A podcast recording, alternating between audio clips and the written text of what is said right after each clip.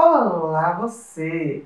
Sejam muito bem-vindos ao Mundo Autista e hoje eu, Sofia Mendonça, estou muito feliz por vários motivos, porque a gente vai falar sobre um tema que a gente nunca abordou aqui no canal e é um tema da mais alta importância, mas até por isso a gente queria trazer alguém que tivesse toda a noção é, teórica e prática dessa, desse conteúdo que são as, a educação física como maneira de atuar no desenvolvimento para buscar autonomia e independência. Hoje, então, estou aqui com o Fernando Provetti. Tudo bem, Fernando? Bom. Fernando, é, tem alguns anos isso, né, Fernando? Deixa quieto. Que a gente... A gente era jovem. É, a gente era jovem, eu era, eu era muito diferente.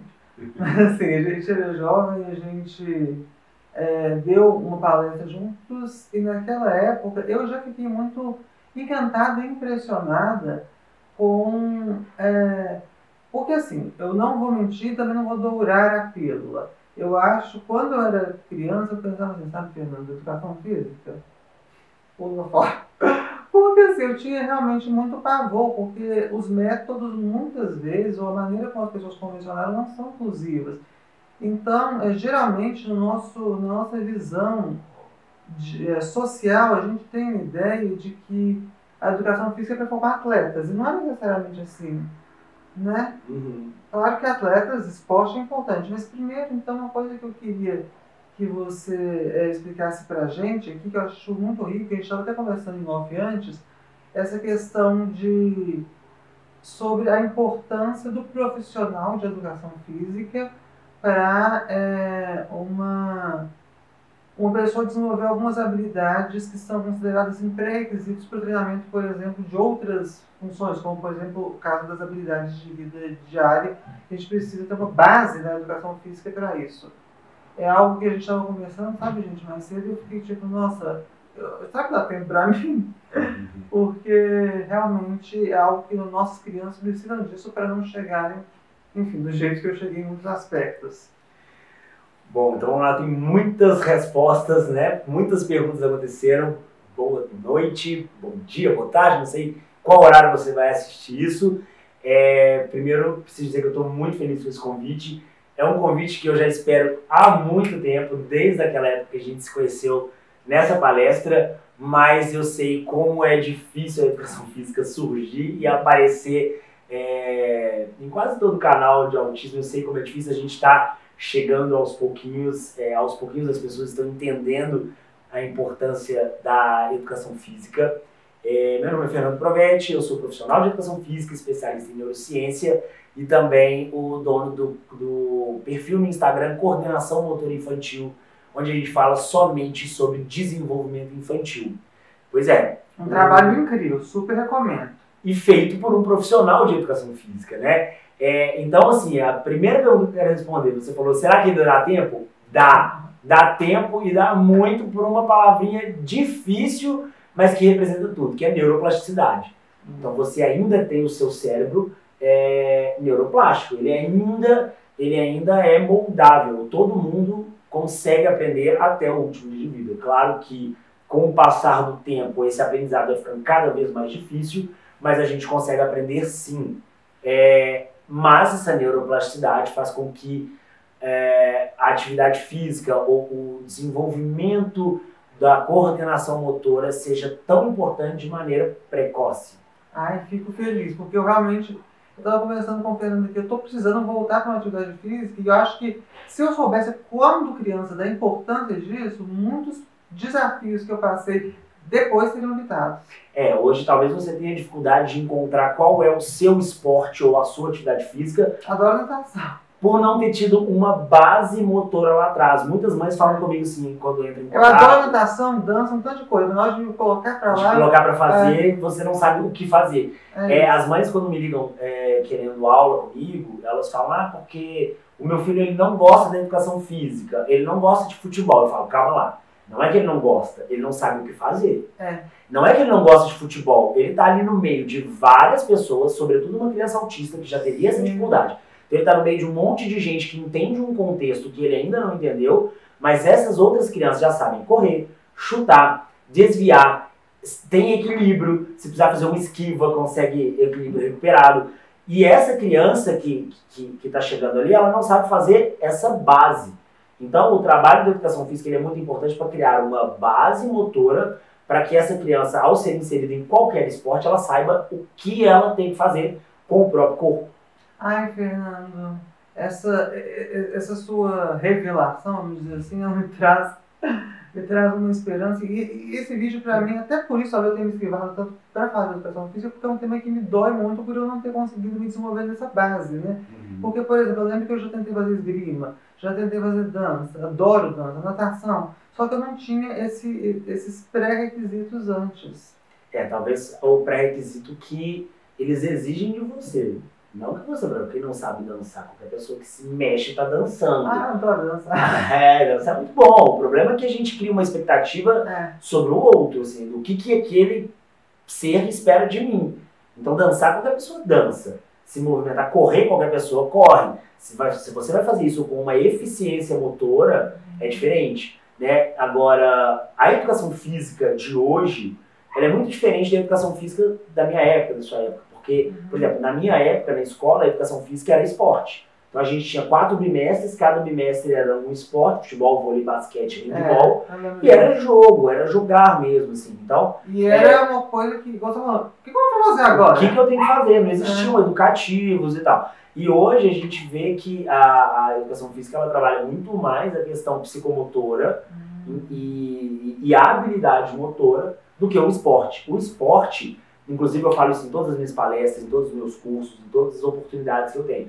O esporte ele deve ser uma ferramenta usada para trabalhar outras coisas. Então, qual, o que são essas outras coisas? Ele é o meio. Ele é o meio, exatamente. Então, a gente não importa se seu filho faz natação, futebol, basquete ou vôlei. Todos esses profissionais ou todos esses lugares onde a seu, a sua, seu filho vai estar, tem que ser é uma ferramenta para ensinar aquilo que essa criança precisa como um ser. Então, para essa criança ter autonomia e independência, que depois a gente fala sobre isso, ela precisa de base. Então a gente vai usar o futebol para ensinar essa base, vai ensinar, usar a natação para ensinar essa base.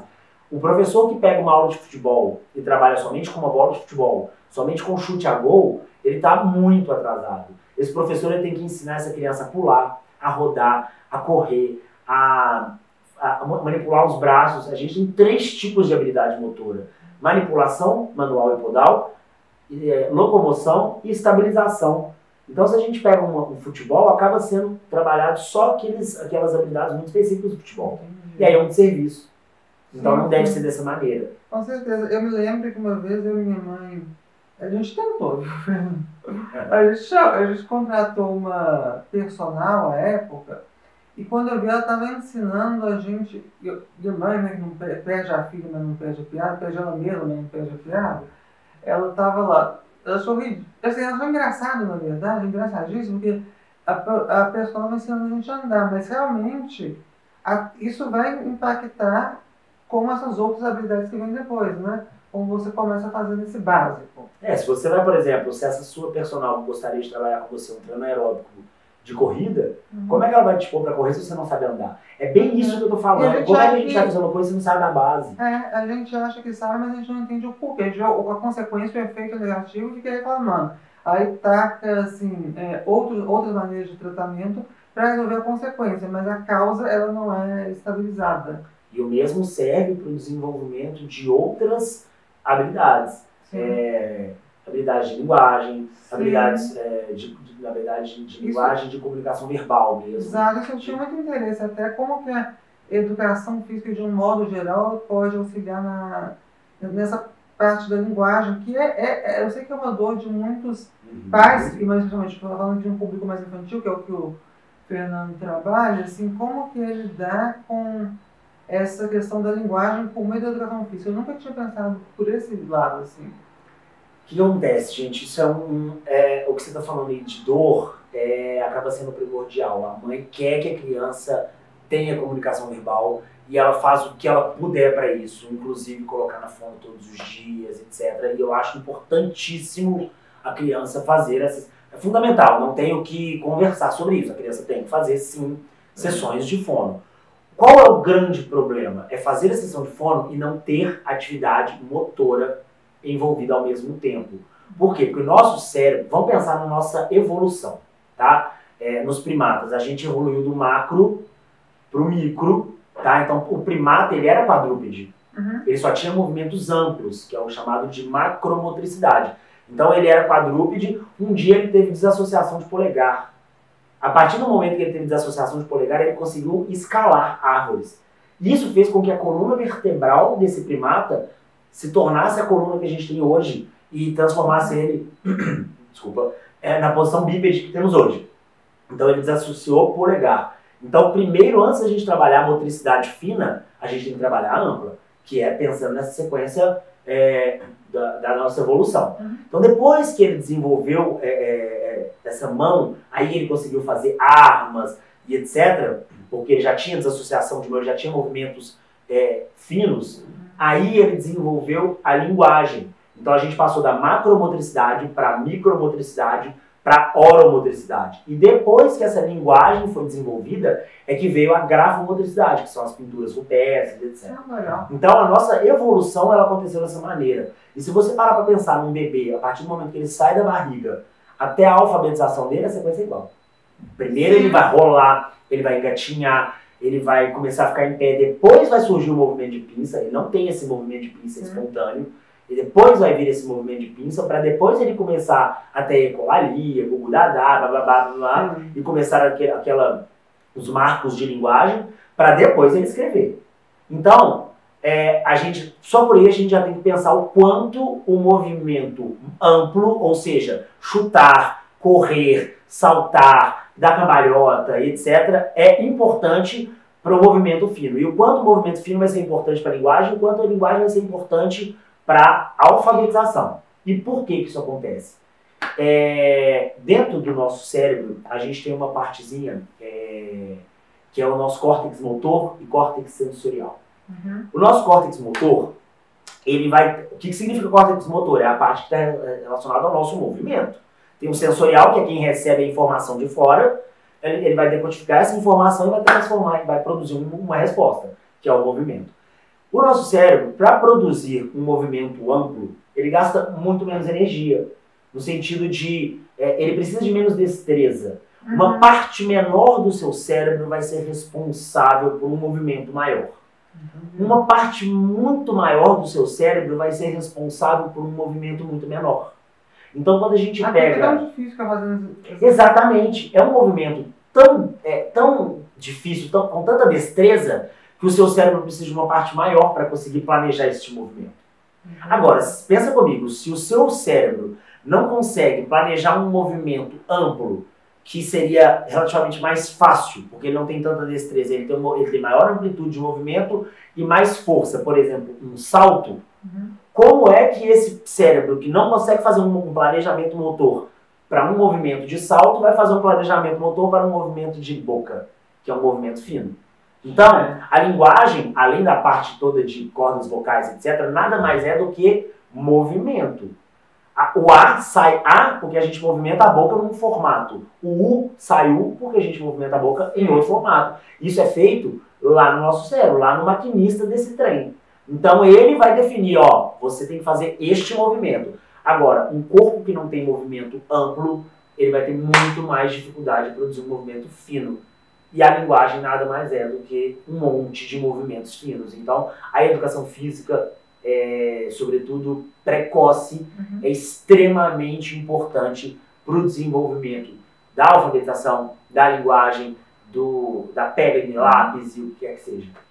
Nossa, Fernando, perfeito. Eu estou com muitas, muitas ideias aqui na minha cabeça. Estou feliz de dar tempo para mim. E muito grata mesmo de te ouvir. Você tem um conteúdo assim, de uma forma tão simpática para gente passar esse conteúdo. Eu agradeço muito por compartilhar aqui com a gente. Nossa, Fernando, perfeito. Estou com muitas, muitas ideias aqui na minha cabeça. Estou feliz de dar tempo para mim. E muito grata mesmo de te ouvir. Você tem um conteúdo assim, de uma forma tão simpática para a gente passar esse conteúdo. Eu agradeço muito por compartilhar aqui com a gente. E pensando nisso, a gente, é, em outro momento, eu queria que você voltasse aqui no canal e conversasse com a minha mãe também, que eu acho que ela precisa realmente ouvir Sou. muito. Gravando.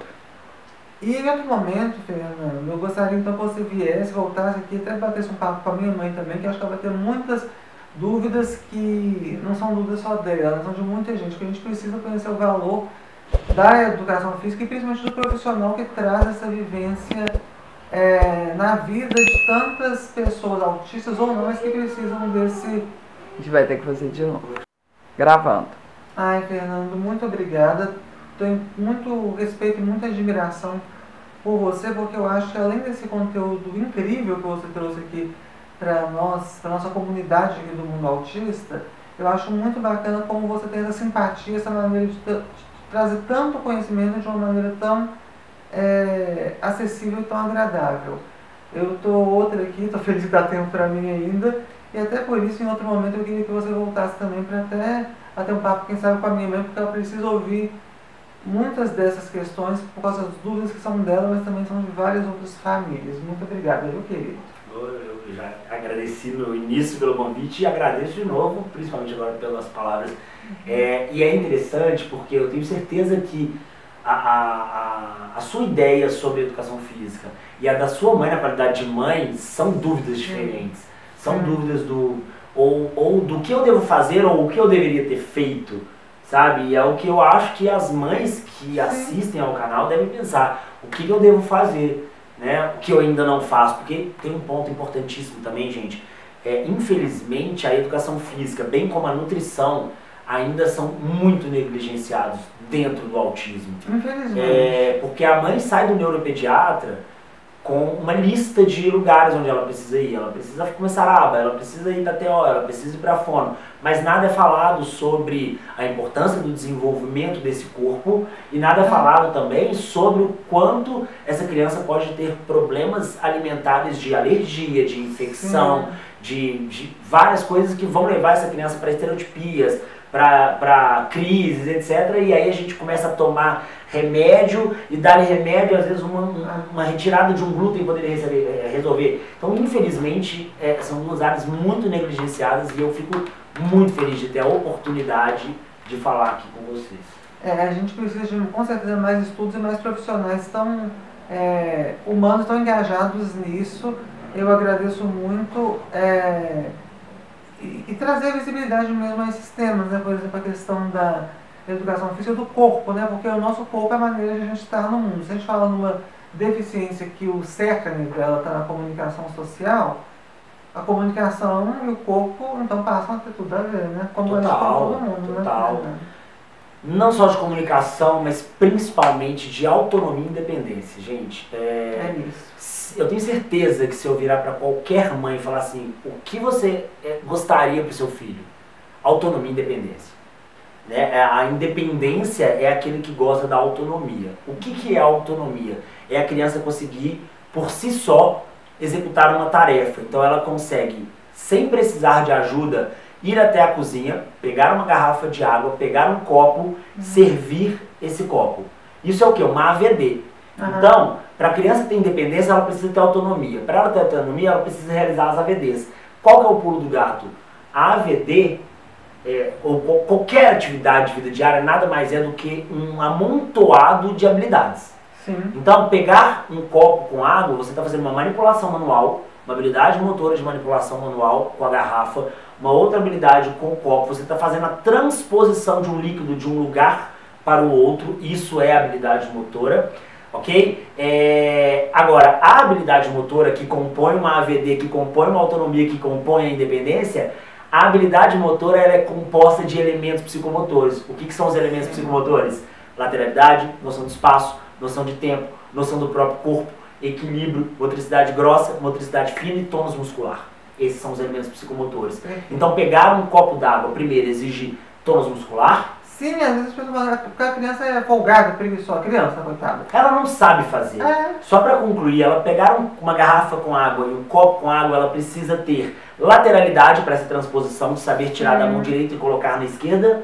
Ela tem que ter desassociação. Hoje, Sim, por quê? Porque você não teve esse estímulo lá atrás. Ela precisa de ter desassociação de ombros. Como é que desassocia o ombro? Ó, aqui, ó, jogando uma bolinha no bambolê.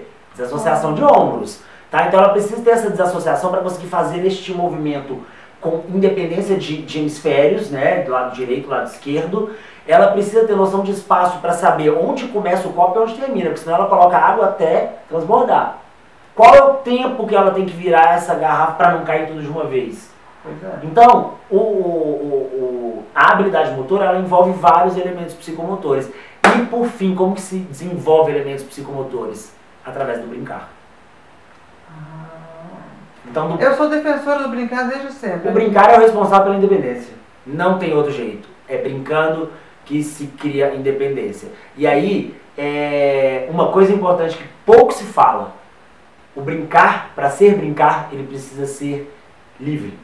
Não existe brincadeira é, direcionada, brincadeira organizada. Não, o brincar tem que partir da- do brincante. Eu não posso introduzir uma brincadeira assim. Você vai fazer assim, porque passa a ser tarefa, passa a ser atividade. Exato. A atividade ela pode ser lúdica, mas ela não é brincadeira. Ela não é um brincar. O brincar é a criança, entre outros coleguinhas, falar, vamos fazer assim, para eles criarem a brincadeira.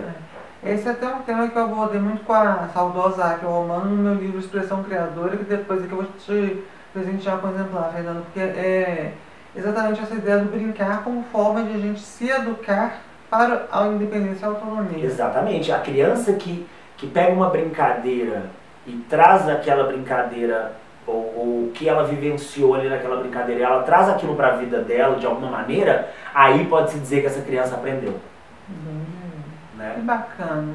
É isso mesmo, quando a gente é afetada, ou afetado, ou afetade pelos, pelos, pelos estímulos, né? A nossa resposta a isso também é outra a nossa capacidade de criação como seres humanos também. Muito obrigada, querido. Tamo junto e até a próxima, pessoal. Tchau, tchau. Beijinho. Tchau, tchau. Tchau, tchau. Calma. Pode ir. É, eu queria fazer um adendo de, dentro do que você falou, do afetada, afetado ou afetade. É, a palavra afetado é vir daquilo que te afeta. Aquilo que te afeta é afeto.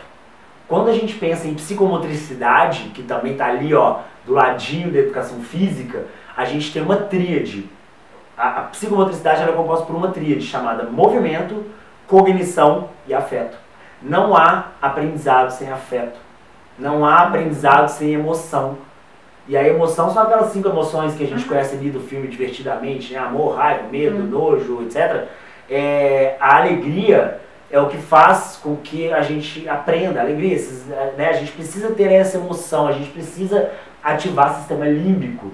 Então, quando a gente está fazendo uma atividade de maneira lúdica, que até então era chamado de brincar, é, a gente está fazendo com que essa criança se divirta e que ela esteja alegre. Essa alegria vai proporcionar um maior aprendizado.